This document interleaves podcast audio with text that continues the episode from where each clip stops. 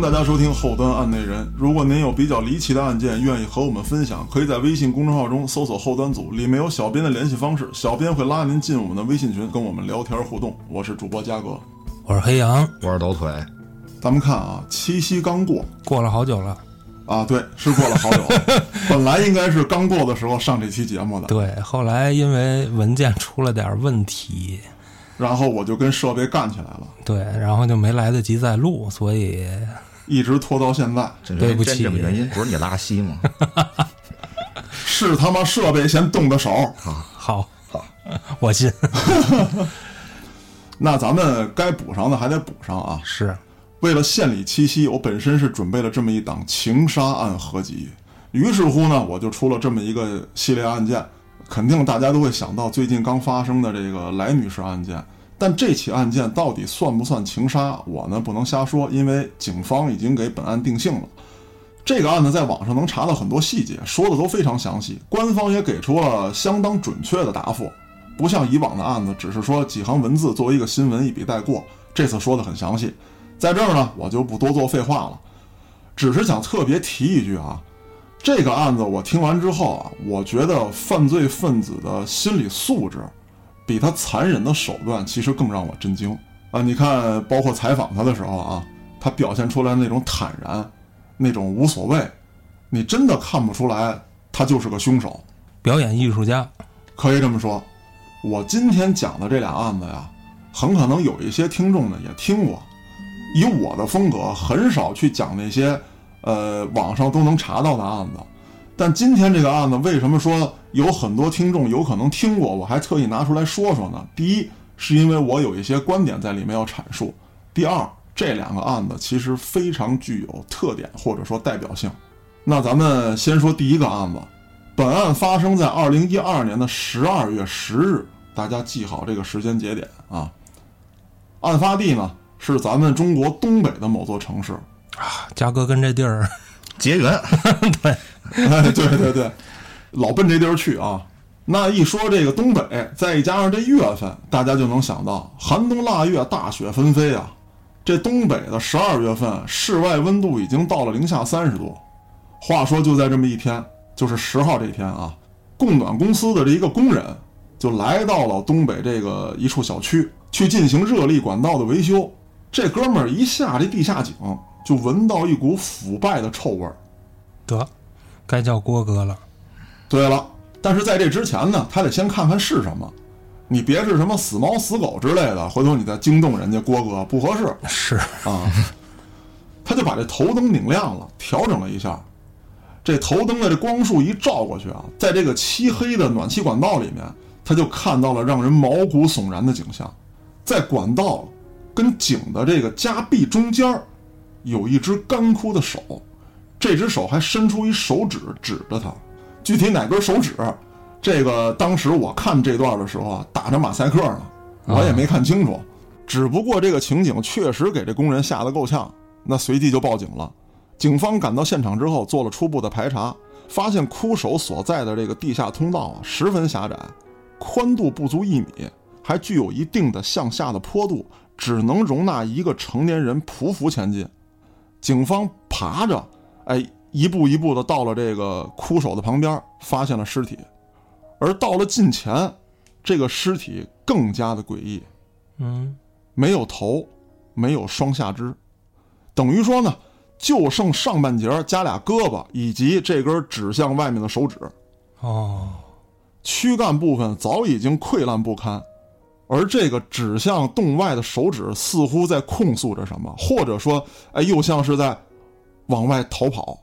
他没脑袋呀，他他跑啥呀？哎，所以说奇怪了，警方就分析为什么会有这样的姿势产生。嗯，没有头了，下肢也不在了，不可能逃跑，也不可能说我这指犯罪分子呢，或者说我求救控诉，都不可能了。是那这个奇怪的姿势，难道是说犯罪分子有什么特殊的爱好，跟这儿摆了一造型？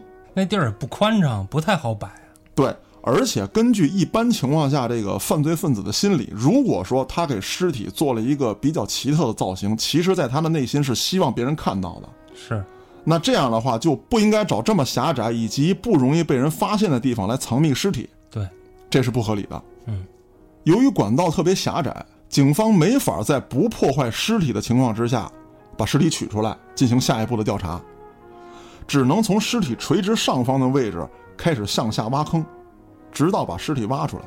挖出尸体来之后，警方继续向尸体下方探测，发现了死者的头颅、双下肢，以及一把菜刀，还有女士的胸罩。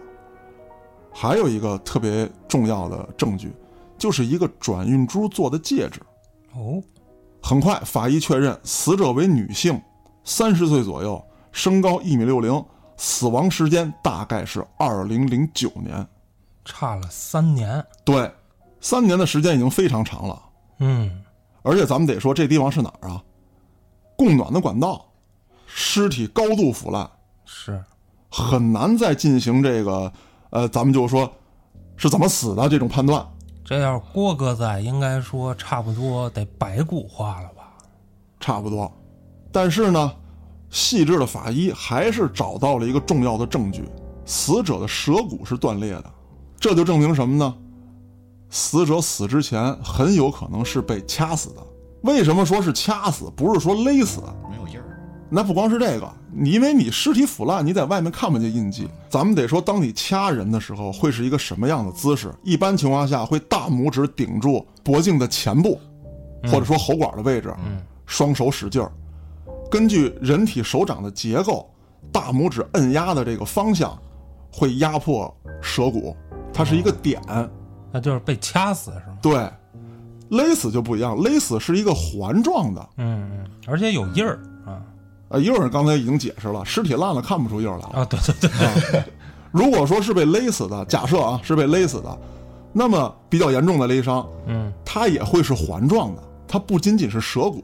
再有一个问题就是勒死的话，我们的颈部啊，这个骨骼是其实是按照通俗的话来说是在脖子后面，那么窒息勒的话，你是要从前面往后勒，那很难会伤到胫骨。嗯，所以一般情况下，当这个尸体白骨化的时候，就很难判断它是不是勒死的。但是有这个明显的这个伤痕，舌骨断裂，就判断非常有可能是双手掐死的。那警方又做出了下一步判断，这个地方肯定不是杀人现场，很狭窄 是啊，管道里面。那么根据已掌握的条件，警方初步判断死者是在别的地方被掐死之后，拖到地下供暖管道进行了藏尸，而且这一藏整整三年。嗯，接下来就是确定尸源了。这次确定尸源比我以往讲的案子要容易一些，怎么讲？没有用到什么 DNA 检测之类的事情，直接警方就翻阅档案，看看三到五年之间失踪的女性在三十岁左右的，哦，马上就锁定了被害人，我们化名叫她张巧巧。巧巧的失踪时间是二零零九年的九月十日，报案人就是她的丈夫孙大力，还有就是巧巧工作的这个地方的窗帘店的老板娘，嗯，他们俩人报的案。据死者的家人和朋友反映啊，张巧巧呢，本来是二零零九年九月十日要跟她老板一起到沈阳出差，咱们得说这老板是女的啊是 啊，女老板。可是到了出差当天啊，这个女老板是左等也不来，是右等也不见人，老板很生气啊，打电话你也不接，咱俩要出差，你跟我这儿撂挑子啊。于是老板就跑到她家里去了，没想到她丈夫孙德利却跟老板娘说，昨天晚上十二点她回家的时候，张巧巧就没影了，而且还发现张巧巧收拾好了出差的行李也不见了。她丈夫就以为张巧巧是不是提前走了哦，也没找呗，就是啊？没找啊，因为张巧巧经常出差，要跑一跑生意什么之类的，所以说她丈夫也觉得这事儿稀松平常，没跟我说呗，提前走个一半天儿了。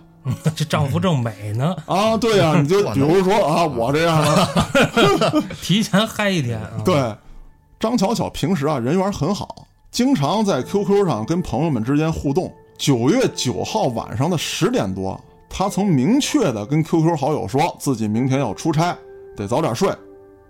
那为什么晚上十点到十二点之间这短短的两个小时，也就是说她丈夫不在家这段时间啊，她九点跟朋友说十点要睡，十二点她丈夫回来了，就这两个小时，人突然没了。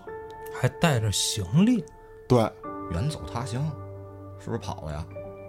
哎，有可能啊，是不是跟相好了撩了？对你老聊 QQ，你在 QQ 上谈恋爱你，哎，你这么一说，我突然想起一首当时特别恶俗的歌曲 QQ 啊。爱吗？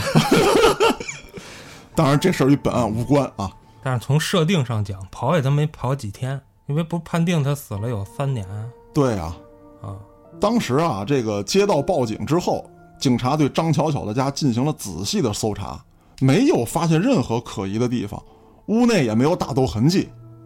假设说这孙德利所说的是事实，可见张巧巧是有预谋的，非常平静的离开的家。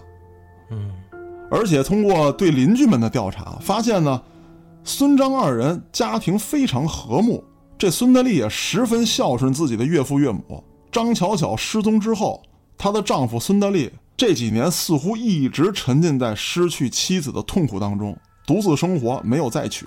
两个孩子呢，也一直，哎，放在岳父岳母家养着。这两家人呢离得非常近，孙德利几乎天天去岳父岳母家吃饭。三年以来，工资卡也一直放在老丈人手里。呵，呵，可以说，在所有人看来，这孙德利是一特好一丈夫。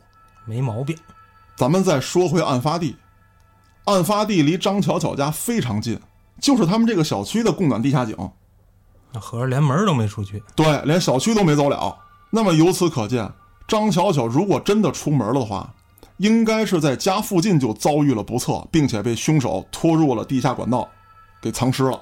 隔壁老王吧，警方也有这种猜测。当警方跟孙德利进行交涉的时候，孙德利也提出这种想法。那么咱们得说啊，凶手能够在不引起人注意的情况下把人杀死并且抛尸，那证明他的活动范围应该在张巧巧家一带。就像黑老师说的，有可能是隔壁老王。因为他熟悉地形嘛，对，嗯可是下一步的调查让警方排除了邻居以及张的前男友，嗯，怎么会有前男友的出现？你相关人群都得排查呀。你跟你有来往的，包括 QQ 好友，要不就是没有作案时间，要不就是没有作案动机。调出了张巧巧的通话记录、QQ 记录，发现她跟这些 QQ 好友之间也没有聊什么过于暧昧的，七荤八素的那种，啊，没有。那顶多是说喊你声帅哥，你叫我声美女。有的男的嘴骚点，喊他个宝贝儿，就是也没有特过分的，说今儿我老公不在家之类的话，这这都没有啊。或者说我哪天哪天出差啊，怎么怎么样的，那咱俩是吧？去哪儿会合去？这这都没有。我老公不在家，我也不在家，你太肮脏了。那接下来呢，警方就把调查锁定在了孙德利身上。据窗帘店的这个老板反映啊，九月十日当天，他去张巧巧家里的时候，发现张巧巧的一个包不见了。而且老板曾经跟张巧巧聊天的时候啊，就是出差之前，俩女人嘛都得商量商量，咱带点什么东西啊。那张巧巧就说了，说现在这天啊还比较热，秋老虎，我不想背大包，我想带我这小包，这小包啊，nano V 的，啊 没有她老公不也说了吗？行李不不在，都不在了。都不在了。嗯那这个时候就出问题了。哦，他跟老板娘说我带一小包，结果大包小包的都没有了，是这意思吗？问题就在这儿，本身他要带的那个小包，在家丢的，是他们原来出差的时候他曾经带过的大包。哦，老板娘是发现那大包不在了，对哦，她不是发现那小包不在，对，哦，啊我还老理解错了，老板娘是一看，哎，小包还在这儿小包还在呢，你不是说对对跟我说对拿小包走吗？对对对。啊啊，那第二个疑点，这孙德利是煤矿工人，具备在黑暗狭小的地下作案的能力。我不知道你们有没有这样的经历。我跟郭哥聊天的时候确实说过，嗯，当你人正常人啊，你就算带着照明工具，当你进入极度狭小的空间的时候，你都会感觉非常难受。那经过对二人的家庭背景调查，警方又得到了一个信息：张巧巧的家人其实一直不同意这俩人结婚。嗯，嗯，不是他好男人吗？哎，不是那么好呢吗？嗯，这对呀、啊上工资卡上交，嗯，那咱就得细致的说说了。那你说这俩人刚开始搞对象，父母看什么呀？父母一般看家境，哦，哦，讲究的是个门当户对。你父母呢，又不是啥高知啊、大官儿啊、买卖人，瞧不上你，有点这劲头子。你们家也不是啊但是说实话，比这个老孙家可能还真是强一点儿啊，强一点儿，啊，不过我觉得传统的地方嘛，嫁闺女都是希望哎对方的条件条比件自一己点好儿，，啊对哪有说我娶姑娘，我得姑娘家条件比我好，那没这么干 的。对对对，这是一个人之常情嘛，嗯，可以理普解。对普遍状态。嗯，后来是怎么回事呢？张巧巧未婚先孕，呵呵，你潮啊，哦会玩儿啊，那这俩人就顺理成章的结婚了。嗯，婚后呢，孙大力是非常非常的孝顺，但是也不是像刚才我所讲述的那样就那么的没挑儿，他有一个臭毛病，赌博一般都是这样。 一般都是这个。 啊、对而且这孙大力呢，还曾经偷过他岳父的存折。哦，哦，那打这事儿之后，孙大力的财政大权就由张巧巧一手把持，银行卡都放在岳父家里。嗯，也就是说，这孙大力并不是说张巧巧失踪之后，他才把银行卡交给岳父，说我孝敬你们。这本来就在那儿，呃，本来就在人家那儿。上次改邪归正的时候放那儿了，对，嗯，每天出门啊，这身上就一二十块钱，呵，买根烟够了，够了。嗯那买烟是够了。你在这个东北那边吃也够了，东北吃东西挺便宜。那下面这一条要说的就比较关键了。张巧巧的尸体被发现之后，张巧巧她爸也曾经怀疑过到底是不是这孙德利干的，嗯，他就质问这孙德利。结果孙德利怎么回复的，知道吗？说不可能是我，我背不动他。嚯，哦哦这话听出什么问题来了吗？一米六零，三百来斤，一米六零，都错了。这话的关键问题是什么？如果有人问是不是你杀了你媳妇儿，应该怎么回答？不是啊，我当时不在家呀，我也不可能怎么怎么着。我在这试问二位啊，难道第一反应不应该说我们俩感情这么好，我怎么可能杀她呢？你这谈钱吧，你这呀啊你俩感情好不好？我哪知知道？道 啊？ 对不对我哪知道啊？所以说，一般情况下，当表面外人看似你们俩感情特好的时候，嗯，出现这种事儿，那作为己方应该立刻把这个东西拿出来，嗯是，博取别人的同情，不对，博取同情，博取信任，尤其是我老丈人质问我，嗯，对不对？我可能跟警方会说不在场证明，但是家人质问我的话，我肯定会把感情牌打出来。你赶紧说这背不动的事儿。背不动的事儿，我就想听这个。所以说，他说背不动之后，警方觉得不对劲，警方审了大量的案子，经历了好多好多的凶杀案事件，他们没见过这么回答的。那这句话的潜台词是什么？是我有心宰他，但是我没能力宰，嗯因为我拖不动。我想过，但是我觉得我背不动。哎，就放弃了。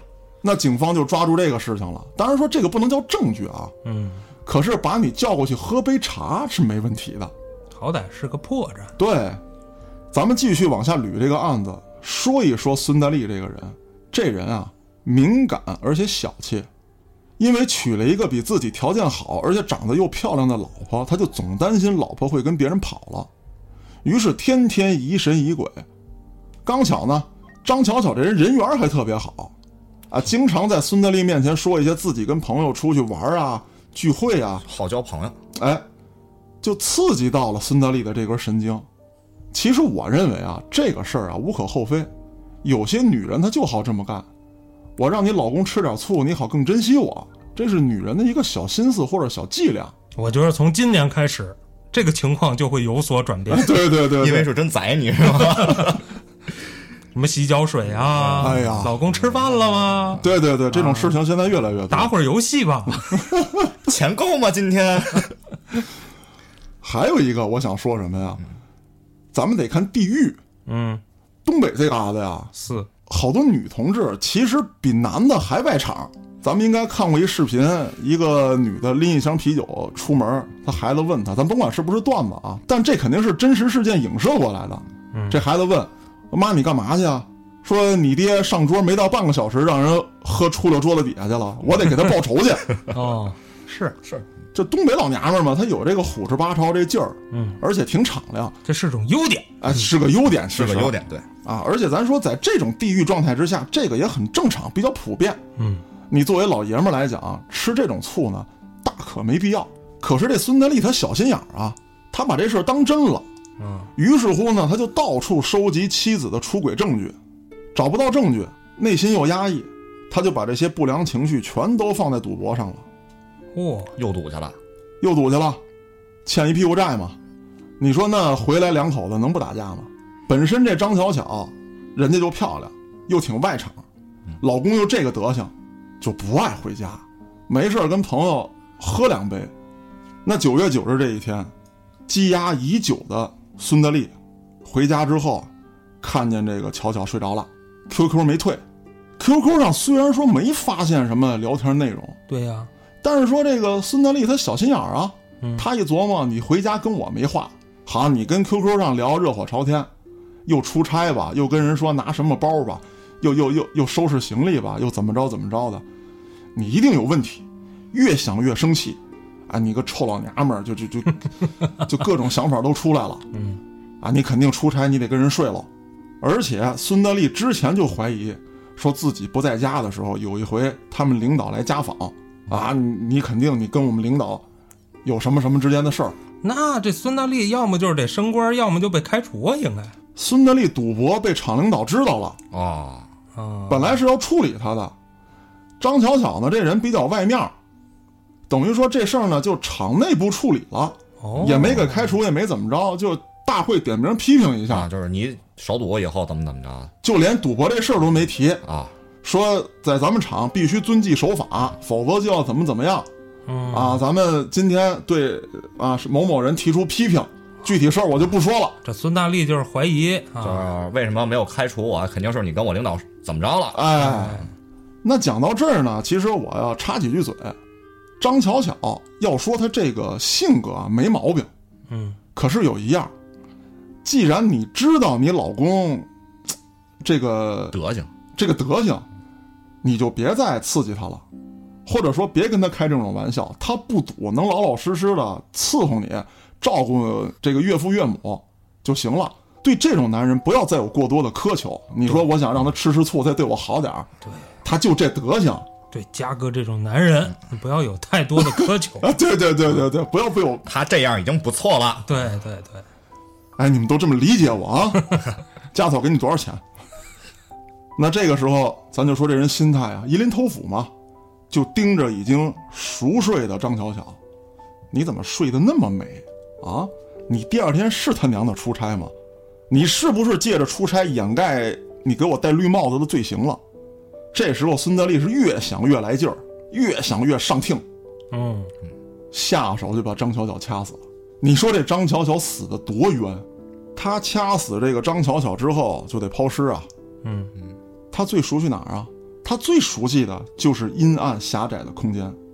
嗯，他就想到了这个暖气井，热力井。但我有一个问题啊，热力井是可以随便进的吗，肯定是有一定的阀门或者什么之类的，有一定的阻碍。但是，对于一个煤炭工人来说，对于有相当深的下井经验的人来说刨坑经验的人来说，啊，嗯这都不叫事儿。是他下到井里拖了一段之后，发现尸体没法再进行进一步的拖拽了，狭窄嘛。嗯嗯。回家取了趟刀，在井里，给嘎了，给卸了，哎，把这个头腿扔到比较远的地方，拖着尸体继续沿着这个洞往前走。他拖的是尸体的下半身，这人倒退着。注意我的形容啊，因为咱们只能听到声音，看不到画面。孙大力脸朝外，倒退着往洞里爬，拖拽着张巧巧的尸体。拖拽完了之后，他绕过了暖气管道，从另一侧出来。暖气管道在中间儿哦，两边是墙嘛。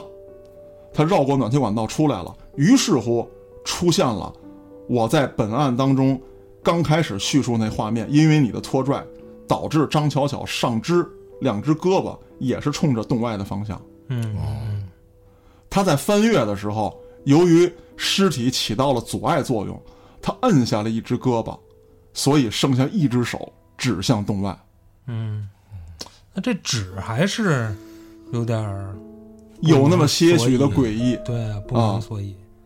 但是因为我捋这个案子的时候呢，也只是看到这样的形容。我刚才说了，这是一个马赛克，它到底是用什么样的姿势指着外面，我也说不好。我有一种猜测，就是他当时可能被掐死的时候 指着，啊，有可能嗯，然后尸体被掐死之后僵硬了，保持了死时的状态。你哎，你嗯算了，我死了吧。 很有可能是这种情况。那这个案子最让人细思极恐的是什么？案发到破案整整三年，一直装作一种非常无辜的状态，若无其事的孝顺着张的父母。我在这儿也说不好，是因为他内心在赎罪，还是他为了掩盖自己的罪行。那如果听众们对孙大力的这些行为有任何猜测，可以加入我们的微信群，咱们可以在微信里面一起沟通互动。那讲完这个案子，咱们说说下面这个。下面这个案子可以说极度的狗血， 嚯、那就别讲了吧。好吧？咱们下个案子再见。 当然不能这样啊！啊，是，那这个案子，我相信也会有很多听众都知道，而且现在网上还能看到与本案有关的大量的图片、视频以及文字记载。哦，那还是别讲了吧。自己看去吧。 我觉得你说的有道理。那之所以拿出来说呢，也是因为我对这个案子有一些自己的观点要在节目当中阐述是，啊。这个案子非常有特点，它的犯案人是《非诚勿扰》的一位女嘉宾。哦，哦，这我还真没看 过。你看看，嗯，孤陋寡人啊！呃寡寡人，寡人嗯真不好意思。那朕今天就给你讲一讲这个案子。话说呢，在二零一一年的五月，《非诚勿扰》的第一百二十九期当中啊，有这么一位女嘉宾，她是陕西一家出版社的编辑，叫王佳，成功的在节目上，哎，本期节目第一百二十九期的时候，嗯，牵手了一位男嘉宾。郭哥， 哎，当然不是啊，郭哥现在活得挺好。嗯，这个男嘉宾呢，是北京一家公司的总经理。嗯，你看啊，这个女性，我说了名字，叫她王佳，但是这个总经理，我就不说她姓名了，我叫她张经理，哦，好，张总，张总，张经理。为什么呢？我相信听完这个案子，大家也会支持我这种做法，因为这个人目前还健在，他还活哦着，而且呢，他曾经跟一位杀人犯牵手过，这个事儿，我不想从我嘴里说出人家的名字，人家以后还要在社会上混呢，是不嗯是是当然，大家也不用那么八卦啊，在这个评论区只说嘉哥我知道，每个人都知道。就我不知道。我也不知道。漂亮。加入微信群，私信告诉他们，或者艾特他们两个人。 我不看，你更漂亮，到头了，弟弟这话了。 那咱们说说这个张经理啊，他其实非常具有传奇色彩，曾经身患绝症，但是逆袭成功，战胜病魔，事业蓬勃发展，最后把自己打造成了一个钻石王老五。哦， 哦，这种人设在当年的《非诚勿扰》当中，那炙手可热呀。是，可问题来了，牵手成功之后，这张经理突然就人间蒸发了，嗯，找不见了。当然，我说这人间蒸发啊，不是说案件性质上的，不是说这人失踪了，嗯，就是王家找不到他了，身份看来是假的。也有这种可能啊。 嗯，也许是张经理的这个身份经不起推敲，对，嗯没准就是个托儿。有可能。那另一种可能是不是这个张经理似乎嗅到了那么一丝的矫情、拜金、控制欲，从此消失？当然，这就不得而知了。嗯，相信每一位听众都有他自己的判断，您愿意怎么想，这我不干预。您可以加入微信群，表达您的想法，或者说在评论区留言。行，嘉哥这 广告这集有点多呀。 没事儿，你可以剪掉，你也可以不剪啊。咱们说回案件，当年王家三十二岁，父母是工厂工人，她是家中的独女。一九九七年，她考取了西北大学中文系，在校期间，她就担任校刊的主编，还获得了许多的殊荣。二零零一年，毕业之后就被出版社招聘，作为了一名编辑。可以说啊，她算一个寒门苦读、出人头地的这么一姑娘。当然了，当了出版社编辑啊，她收入我是不得而知。可是不管怎么，可是不论怎么讲，进了编辑部，那也算是文化人吧。嗯是就就是可能头发少点儿，你说那是 IT 啊，编辑部倒不至于，嗯，收入待遇怎么说也比工厂好。所以说我在这儿形容她是出人头地呢，我觉得也不过分。嗯，王家对恋爱的标准非常高，那经历了这个数次的失败，是要不三十多了没嫁出没去嫁，出去。是啊，那她就最后成了这个大龄女青年。嗯并且到了这个年龄之后啊，王家依旧不想将就。我都为爱拼搏这么多年了，我凭什么在这个时候就前功尽弃呢？嗯我一定得抓住一个钻石王老五，哎，这样才能让我的人生得以圆满。嗯嗯，跟我在一起的必须是成功人士，就这种心态。那到了二零零九年，你这么想不行啊，那父母逼婚啊，找一差不多点儿的，行了吧？我们也不要求那么高了，对就求你快点嫁出去。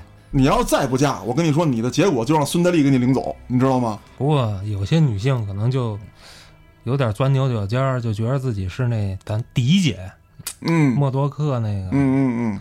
她觉得我也可以，他也行，嗯我个人是这么一个心态啊，你有追求，没错，甚至咱们不讲那些传统观念，我就想找一有钱一大款，嗯行，没毛病，老妹儿。但您得说，现在有几个豪的是真土的？咱们叫土豪，那只是一种说法，人家要那么勒儿那么嘚儿，啊，说你长得漂亮点儿， 人家就给你娶了那了。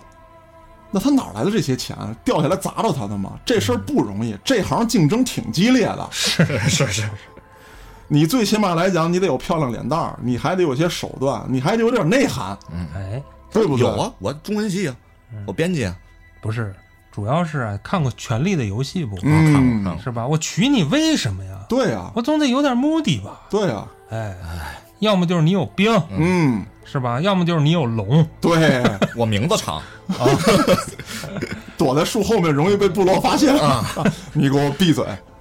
或者说这些男的，他会娶一个相对来说有社会威望的女性，哎，哪怕你不漂亮，哪怕你不年轻但，是你能帮助我，对我媳妇儿也得有 title，是吧没错啊，，不就是能这就么只是说我媳妇儿， 哎，对对对，那不是那么简单的。名字也长，而且原来我在脏事儿里面啊，我记得我提过这么一嘴，我曾经不小心的看到过这么一个培训机构，就专门培训这些女性怎么跟社会上流人士接触的。嗯受过培训的这些姑娘，言谈举止、这个身段气质，那就是不一样。怎么还叫身段呢？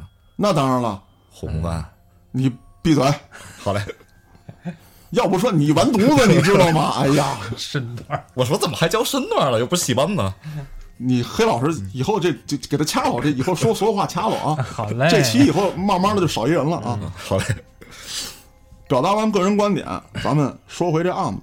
父母这么一逼婚，他心里也挺难受，琢磨着我试试吧，要不就找了一个男同事，他们单位的，嗯，小伙子还不赖，人也精神，挺上进，家庭条件呢也还可以，但谈了三个月就分手了，嗯，为啥呢？说这不是我想要的哦， 不够豪，还啊不够是好穷，啊，对啊，以我这种条件，嗯，是不是？那你们家必须得有龙。啊那为了不让父母再逼迫自己，也为了实现自己的梦想，也或者说啊，我就想告诉所有人，我能行，我就能找到成功人士。嗯，你们不要老让我归于平凡，我这一生他就是不凡的是是是，啊！他就怎么做了呢？二零一零年底，报名了《非诚勿扰》，他的形象气质呢，确实让这个编导啊产生了兴趣。二零一一年的二月，节目组就专程来到西安为他拍摄短片。那这一阶段呢，王佳还开通了微博，并且在微博上收获了不少粉丝。嗯，镜头当中的王佳是个什么状态，我呢不多做评价，大家可以去搜搜视频。客观的来说，在那个舞台上，她的表现还是不错的，超过一些在场的其他女嘉宾。至于说啊，这个颜值啊、形象、气质啊，她这些啊引以为傲的东西，它到底怎么样，我在这儿不做评价，大家去看。毕竟你长得怎么样，气质怎么样，跟这个案件没有什么关系，也不是判定你是不是罪犯的标准。他呢是第一百二十六期的时候登场的，到了第一百二十九期，这张经理就出现了。王佳一听这哥们儿的自我介绍，那当时就来劲儿了，颇有家资，曾身患绝症，事业破产，最终凭借自己的毅力战胜病魔，而且事业也跟着他东山再起。这男嘉宾当场表示：“我现在就想闪婚，而且结婚之后马上想要个孩子。”呵，呵，我个人觉得，但凡这么说的，基本上是个坑。我条件这么好，我不得对另一方进行一个仔细的审查吗？嗯，你要是来骗我的呢，是不是？我还马上就想结婚，还马上就想要孩子。嗯，可是无论怎么样，你架不住有人他就喜欢这样的，嗯，这就是王家的菜呀、目标出现了，王家就立刻为他留灯。当主持人问起王家留灯理由的时候啊，这王家也是当场泪奔。嚯，发表了曾经在网上红极一时的爱情宣言。那大概意思啊，我我说不了那么那么梗究。嗯，来来来一来一段，来一段，嗯，我知道，因为你得过绝症，曾经走入过人生的低谷，所以说你懂得珍惜，你一定会珍惜我的，我也会珍惜和你在一起的每一天、每一分、每一秒，不论是生老病死，还是贫穷富贵。哪怕有一天你一无所有，我也会跟你一起奋斗到底。我愿意为你做任何事情。这稿子是现场写的啊，这还是现场想的，我觉得他可能是提前准备好的，我是没有那种声泪俱下的感觉。大家上网搜去，是，这张经理也被打动了，二人当场牵手成功，而且这张经理还特豪横。当时节目组呢为牵手成功的男女嘉宾准备了夏威夷的旅游券，嗯，嗯，玩去。是，记着，哎，嗯那这个张经理就表示了，这券儿我捐给宁夏的一所希望小学，我自费带王家出国旅游，那家伙霸气侧漏啊！哎希望小学谁去啊？校长啊，校长和主任啊，不是，他说的可能找俩孩子吧，那意思是还啊，是折现呢，那这咱就不知道了。嗯，他当时是那么说的，我也琢磨着你，你给人希望小学两个夏威夷的旅游券儿， 你还不如说你自费去那钱你给那 哎 希望小学，就是 嘛，你给人点书，给人点衣服，什么课桌椅是吧？就是的，这叫啥事儿？或者你给人安个暖 气。啊可是，在场的所有人那都被这个张经理这个霸气所震撼了，嗯，可能也经不起细推敲，只是说当时的氛围他就轰到那儿了。是气场嘛，哎，气场。节目播出之后，王家的微博粉丝也是暴涨，粉丝们纷纷发来贺电，啊，家人朋友呢也是道喜。可就王家美了没几天之后，出现了一个难言之隐，就是我在案件一开始说的，人找不着了，对呀、那这回完犊子了，你别夏威夷了，你连下北调你也去不了了。嗯，本来原计划啊是这俩人牵手之后，先去西安见一见王家的父母，然后就出国旅游。可是，在四月二十二日啊，这张经理留下一条短信，说自己要去美国公干，从此之后就再无音信。我越发觉得这是一托儿了。托中托，嗯，那可不是，你想啊，连夏威夷都帮你送出去了， 我即便你走了，我还能去趟夏威夷，越说越像啊。那王佳这时候也难过呀，他就在自己的微博里头表达了伤心和难过。可尽管如此，他依旧痴痴的等待张经理来跟他取得联系。五月十一日，他在微博里又写道：“我的男嘉宾回国了，我好开心。”但是对方拒接电话， 然后他又发了条微博：“我需要被尊重，你凭什么消失？”嗯，在这儿我有个猜测，可能是凭他有超能力， 隐身侠嘛，对不对？那之后，王家就时常在微博上发表自己的心情跟境遇啊，我不开心啊，我难过呀、什么等等等等，诸如此类的吧。再加上王家自己本身他是个编辑嘛，文采还是不错的，发的那些小骚文儿什么之类的，还是挺勾搭人的。嗯那在此期间啊，就有一个 ID 叫文文的粉丝，一直在鼓励他、安慰他。文文自称自己也是西安人，那两个老乡呢，就慢慢聊了起来，还互相留了联系方式。 面基啊呀、哎，文文是有这打算，但是王家拒绝了，嗯，说咱俩别见面了，也没有什么可发展的嘛。那文文是个男的是吧？啊，对，文文是个男那怎的么，起这名儿啊？那你就可想而知了，文化的文啊，对嘛？文或者化的说文味儿的文，那就是一个喜欢原味儿的男人。啊文字我真的，我觉得我叫他来录这个节 目，黑老师，我错了，嗯，我我没事儿承没认事儿没事儿，来来来，我向所有听众朋友们道歉。是闭 嘴！我接着往下说抖腿是带资来录节目的，我是交钱来了，对，啊，好 吧，你得纳着，啊那纳着纳着，那这这惯着你啊。哎 咱说这文文啊，他还是有点小脑子的，他就以什么身份在王佳身边了呢？我是你男闺蜜，你不是不见我吗？那我在网上陪你聊啊，我给你分析啊，说我当时啊在这个台上，我就瞅着这小子不对劲，跟你牵手的时候眼神游离，就不是真心实意。你那么爱他，他却欺骗你，这小子啊就不地道。你老这么顺着人女孩说，人女孩肯定高兴啊。那随后呢，俩人就慢慢的熟悉了。熟了之后，文文就想表白，说了好多特感人的话，王佳拒绝了他。啊，嗯因为这个时候的王佳其实还没有走出低谷，或者说， 幻想没有破灭，对，哎，还有侥幸心理他，还会回来找我的。嗯没错儿，文文不死心，就联系了节目组，说你们这弄啥来， 对吧？你不，你不能说不理就不理啊。那节目组呢，也就带着记者找到了这位张经理。张经理给出了特别不靠谱的一个答案，他说我就是受不了异地恋，啊，所以说就不跟他取得联系了。那在这儿呢，我就要表达一些我的观点在里面。当然了，咱们首先来讲说张经理这个行为，假设他是个托儿的话那就没什么问题了，啊，那如果你不是托儿，你不应该跟这个女孩儿有，对啊。是不是？这你话好不歹给人个交代，对吧？我受不了异地恋，你直接跟人说你呗。这跟人说，嗯，或者说你们交往一段时间之后，真发现对方哪儿不合适，再说呗，咱们也可以挑明了讲，谁说牵手之后就必须得怎么怎么样，是也没非这样，是不是？这要是郭哥签完了，怎么着我也得嗯先试试。啊，对，对先一对起成长一呃 段对对对时对间，对。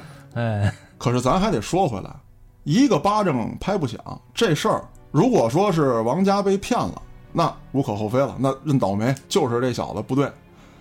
可是说，如果说对方没看上你，我不知道你们听过这句话没有？小孩儿才问为什么，成年人只是悄悄的离开，人家不愿意搭理你。其实每个人心里都一下就能明白啊，不要去追问，是给自己留下的最后的体面。心里那棵逼树，哎，一定要盛成开长起来。嗯，一直的追问其实完全没有意义。当然说，这起案件当中的这个事儿比较特殊，咱们在日常交往当中也会碰到。我觉得两个人成年人之间谈感情没有必要刨根问底儿，说你真发现他有一天，咱就说这男的找小三儿了，上去一大嘴巴，您扭头就走，别问他为什么，完了，没为什么。你那么着去追问、折磨自己，最后对方是怎么想？对方觉得这傻逼女人真他妈的难缠，你一点儿的颜面都没有，何必呢？没有必要。嗯，当然，这是我的观点，嗯，大家不同意也可以。每个人毕竟，呃，经历不同，看待问题的观点也不同。我只是想表达这一点，说明什么呢？就好多事儿你不那么纠结，很可能就不会最后走入牛角尖儿。而且很多行为已经就是答案了，对，你就多问那一嘴有什么意义呢？没错，就即便知道为什么，你也是更糟心的。对，知道多了心里都是事儿。对，啊，咱们接着捋这案子。从此之后，原本特别自信的这个王家就开始自闭、自卑。那在此期间呢，文文也一直陪伴他、鼓励他，这俩人也终于见了面了。文文就带他到处散心。这文文呢，还把王家曾经写过的这个散文全都打印出来，钉成了册子，送给了王家。你帮人出本书行不行？我也是都花这多么少想钱的？哎呀，现在复印多少钱？不是复印，哦，打印打印。说的就是出书，自出费嗯书。嘛，对吧？啊，但是无论怎么说啊，这小子还算找着点儿了。这搞文艺的嘛，或者说搞文化的嘛，这些人还是嗯啊挺吃这套的，我觉得。那最终两个人相恋了，在这儿呢，还是有这么点儿个人见解，咱仨也跟这儿讨论讨论。很多人啊都喜欢在别人低谷期的时候入手，嗯，想抄底。趁人之危。哎，我跟大家讲啊，成功几率确实很高，但是有极大的隐患。他缓过来的时候，哎他也就明白怎么回事了。一个是这方面，再一个是作为抄底人来讲，您得琢磨琢磨啊。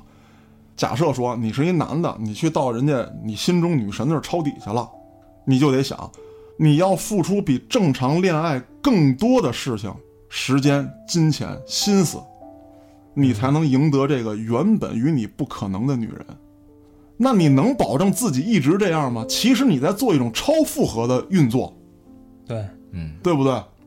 那像你们刚才说的，说有一天这女神缓过劲儿来了，觉得这傻屌，我为什么要跟你在一起为什么跟你这个舔狗在一起？啊？那或者说有一天你自己坚持不下去了我不想舔了，啊，我舔不动了，对啊，舌头累。 不是，那个舔狗现在都说我是舔狗，但是我不一定舔你，我还可以舔别人。但是我一旦舔了二十个，我就是战狼。那好，那作为一个男的来说，那你心里得有点逼数。你曾经吹过那些牛逼，你能不能实现？说我以后啊，你不用理他，我也能给你什么什么什么，我也能对你好或者怎么样？你这真不一定。嗯，这是作为男的，女的也如是。说你抄底一老爷们儿，无论你以什么原因抄底啊，说这时候男的事业低谷，嗯你抄底了，男的觉得，哎呦，你看这女的啊，不为钱财，在我这个德行的时候，她跟我在一起，我以后东山再起，我得带着她，她又没起来呢，或者说她就不想起来，这男的就想归于平凡了，你能不能接受？到那个时候，你别说我把青春都浪费在你身上了，你自己豪赌了一把，你就得愿赌服输。赌输了就得认，你没错，你赌输了就得认。那或者说，我我不是为他东山再起，我就是我们俩谈感情。对呀、嘉哥，你这人太势利了，我们不能就谈感情吗？谈感情依旧有问题我，就不能纯爱一把吗？可以出 love 是吧？啊，那我给你讲讲出 love 能出什么事儿，出出个崽儿，出的事儿更大。有崽儿那都不要紧，咱养嘛，对不对？是，问题最大的是什么？男人情感期抄底他，那你可能作为一个女人来讲，你要表现的大度、不矫情、善解人意，不跟他耍脾气，安抚他。这是天，这是天使吗？哎，对呀、你做得到吗？甚至在这个时候啊，我不是说女孩装，嗯当女孩遇到这样的男人的时候，恰巧这个男人你有喜欢，女孩会散发一种母爱出来，她会包容你。当有一天回归到正常恋爱关系的时候，嗯，女的是希望男人来体包容自己哎，体贴自己，包容自己。你大男人，你得多承受一可是些。他已经习惯了你包容他的这个样儿，对，你的母爱光环，他习惯了。对啊哎呀，我不想努力了， 这种可能行，可能行，我也我也所以说，作为一个姑娘来讲，你能不能一辈子不耍性子啊？你包容她，你去鼓励她，你去那么大度，你能不能做到？那你作为你的另一半，他会不会有一天不是你想的那样？这些都有可能。所以说，抄底的风险非常之大。就是赌博嘛。不是，嘉哥，行了行了，别别讲这个恋爱观了啊，咱们赶紧，这人死了没有？谁死了？死哪儿了？我来说重点，哎哎，哎这张经理人家全身而退，那你说倒霉的剩谁啊？闻闻呗。接盘侠呀！是是是，文文倒了霉了。这时候呢，俩人在恋爱的时候，这王佳也美啊，就像我说的，低谷期她被接受了，到处撒狗粮，在微博上发，呃你在，世界就在，啊，每个女人都幻想有一位王子，我愿意做你那永远不谢幕的白天鹅。把嘴炮王 啊，这个。啊，可是，就是这么美好的到处虐狗的这种宣言，让文文很不高兴。嗯，他说：“咱俩恋爱是咱俩特私密的事情，你为什么要在微博上往外献呢？”因为我是网红啊。问题就在这儿了。嗯咱们说文文这个心态啊，嗯，他一定是怕有一天再出一个像他这样的哦，啊！你高兴了，你在网上撒；有一天咱俩吵架，你也在网上撒；再来一个我这样的怎么办？是不闷是？声发大财，哎哎，偷摸的，咱俩嘎巴嘎巴嚼冰糖。嗯，呵，啊呵，那任何美好的东西，其实到最后都会被现实击个粉碎。文文就是一个普通职员，嗯，家里的房子是按揭的。他跟王佳在一起之后，王佳时常关注他曾经的那些小姐妹，就是上过《非诚勿扰》的那帮人。嗯，哎呀，不是嫁了大款了，就是坐游艇哪儿玩儿去了，呵，甚至有的出书了，有的发专辑了。不是他俩养成夏威夷券，他不让人捐了吗？要不然他也能让人出去玩去。要回来好像不太可能啊啊，心里非常失落，嗯，就老跟这个文文吵架，甚至说咱俩婚不结了。本来两家人都要开始筹办婚礼了，你这么一闹这一出，这两家人谁受得了啊？是，但是呢，又像我上一个案子说的那样，怀孕了。这个套路， 这个套路就是我觉得太好使了，那对啊，那人家把地种了，哦是不是？那就收收吧。那无奈之下就接受现实吧，办婚礼吧。婚礼很普通，办完婚礼没多长时间，也就有个俩月。王家受邀参加小姐妹的婚礼，这一去那还了得吗？嗯，人家是嫁入豪门的火箭、啊！对啊，宇宙飞船，外星外星人来祝贺啊！ 回家之后惨了，心里不好受。文文人家就安慰呗，嗯啊，带你散心，啊，带你玩儿。可是每次文文好不容易把这个王家心态调整一点了，王家就跟那些小姐妹联系，又受刺激。嗯，他这时候钻了牛角尖了。我为什么这么难受？是因为我嫁给你这个没用的东西了。所以说，舔狗没有好下场。俩人越吵越凶，最后文文的那点儿耐心、那点儿爱，全都被消耗掉了。你吵吧，你闹吧，我不搭理你，我玩游戏，每次都是这个结果。王家一顿吵闹之后，文文玩游戏几次，王家以死相威胁，说我要自杀。那文文也也不爱听了，那厨房有刀，呵呵嗯王家气走了。有这么一天也是，气走之后一回来，看见这文文还打游戏呢，你是真不管我呀？啊，我现在让你弄到手了，我又怀了孕了，然后你现在对我这样，我当时为什么跟你？不就因为你舔我吗？你现在居然不舔了？因为累了，于是乎，在这个文文睡着了之后，王家拿出了菜刀，照着熟睡中的文文就猛砍。疼痛惊醒了文文，推门就跑，拍邻居家的门求助。王家挺着大肚子，拿着菜刀就追出来，继续劈砍。武神呢这是。文文身中数刀之后，跪在王家面前求他，说：“求求你，我是孩子他爸爸，我依然爱你。”王家根本就不说，迎头又是一刀皮脸上了，劈脸上了。哇，文文用最后的意志跑到了电梯，那之后，惨死在了电梯里。电梯门开了，他人就卡在电梯门上，哦，惨死在了电梯里。无间道我真的这时候，王家也是一声尖叫啊，啊，：“我杀人啦哦，！”然后跑回了家里，拿菜刀照自己胸口砍了两刀，随后打了幺二零幺幺零。他砍自己两刀干嘛呀？他说他要自杀，他跟警察说的就是，我就想杀了他之后，然后自杀。那照脖子砍、啊，抹脖啊，这就是我要说的，我对本案最大的质疑。嗯，他是最后，想争取保外就医啊，他不用争取保外就医，因为他在妊娠期，对呀、啊关不了是啊他呀，关不了他。他生完孩子之后，过了哺乳期，对他进行宣判。他的律师是这么向法庭上陈述的：因为王家患有抑郁症，比较严重，他作案的时候精神正处于抑郁状态，对自己的行为能力没有很强的控制性，并且他的意图不是说单纯的想杀人，他是想殉情。在殉情不成之后，他又打了幺二零跟幺幺零，他有自首情节，而且打幺二零也有想救文文的情节。于是乎，请求法院从轻发落，法院判了他十三年有期徒刑。即便是这十三年，也依旧上诉。如果说你真心悔过，为什么你还要上诉？如果你想自杀，为什么不像黑老师说呢？你照脖子抹。你打幺二零真的是要救文文吗？难道不是救你自己吗？你是不是提前准备好了这么一出戏？早琢磨明白了呢。就是有点细思极恐啊。他到底是怎么想的？这个局是不是我所说的这样布置的？不得而知。但是法院已经给了裁定，而且根据时间来算，王家应该已经出狱了。嗯，嘉哥，你不怕他找你报仇吗？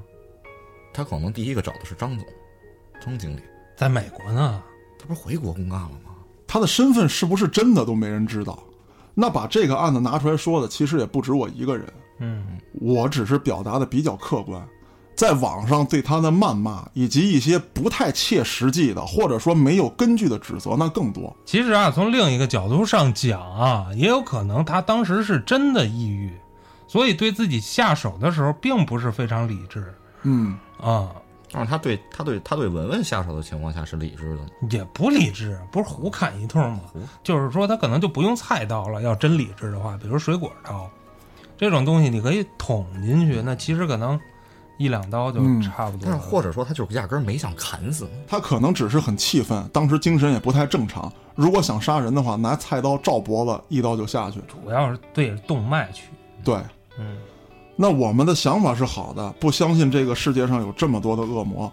做这期节目呢，也希望能够警醒大家，一定要注意身边的人，还有就是，愿天下有情人都有命享受爱情。祝福嘉哥，但是我没事儿哟，祝福嘉哥。咱们下期还能见着。拜拜。